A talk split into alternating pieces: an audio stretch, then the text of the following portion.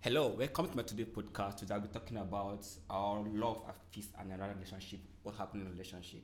I'm sorry, but the first time you have to listen to this my podcast is about telling you what relationship and love is all about. It's no secret that relationships are hard. That a full communication breakdown, misunderstanding, quarrel, fighting, and other different things.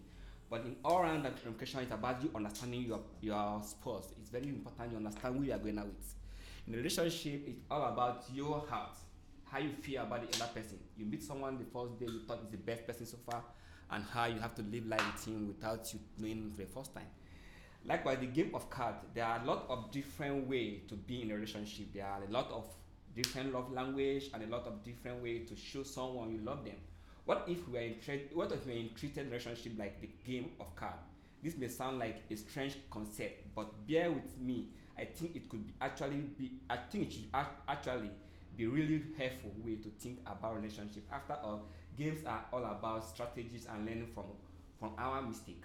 So if if a relationship were a game of cards, what will your role be and how will you handle your game to be? I want to tell you that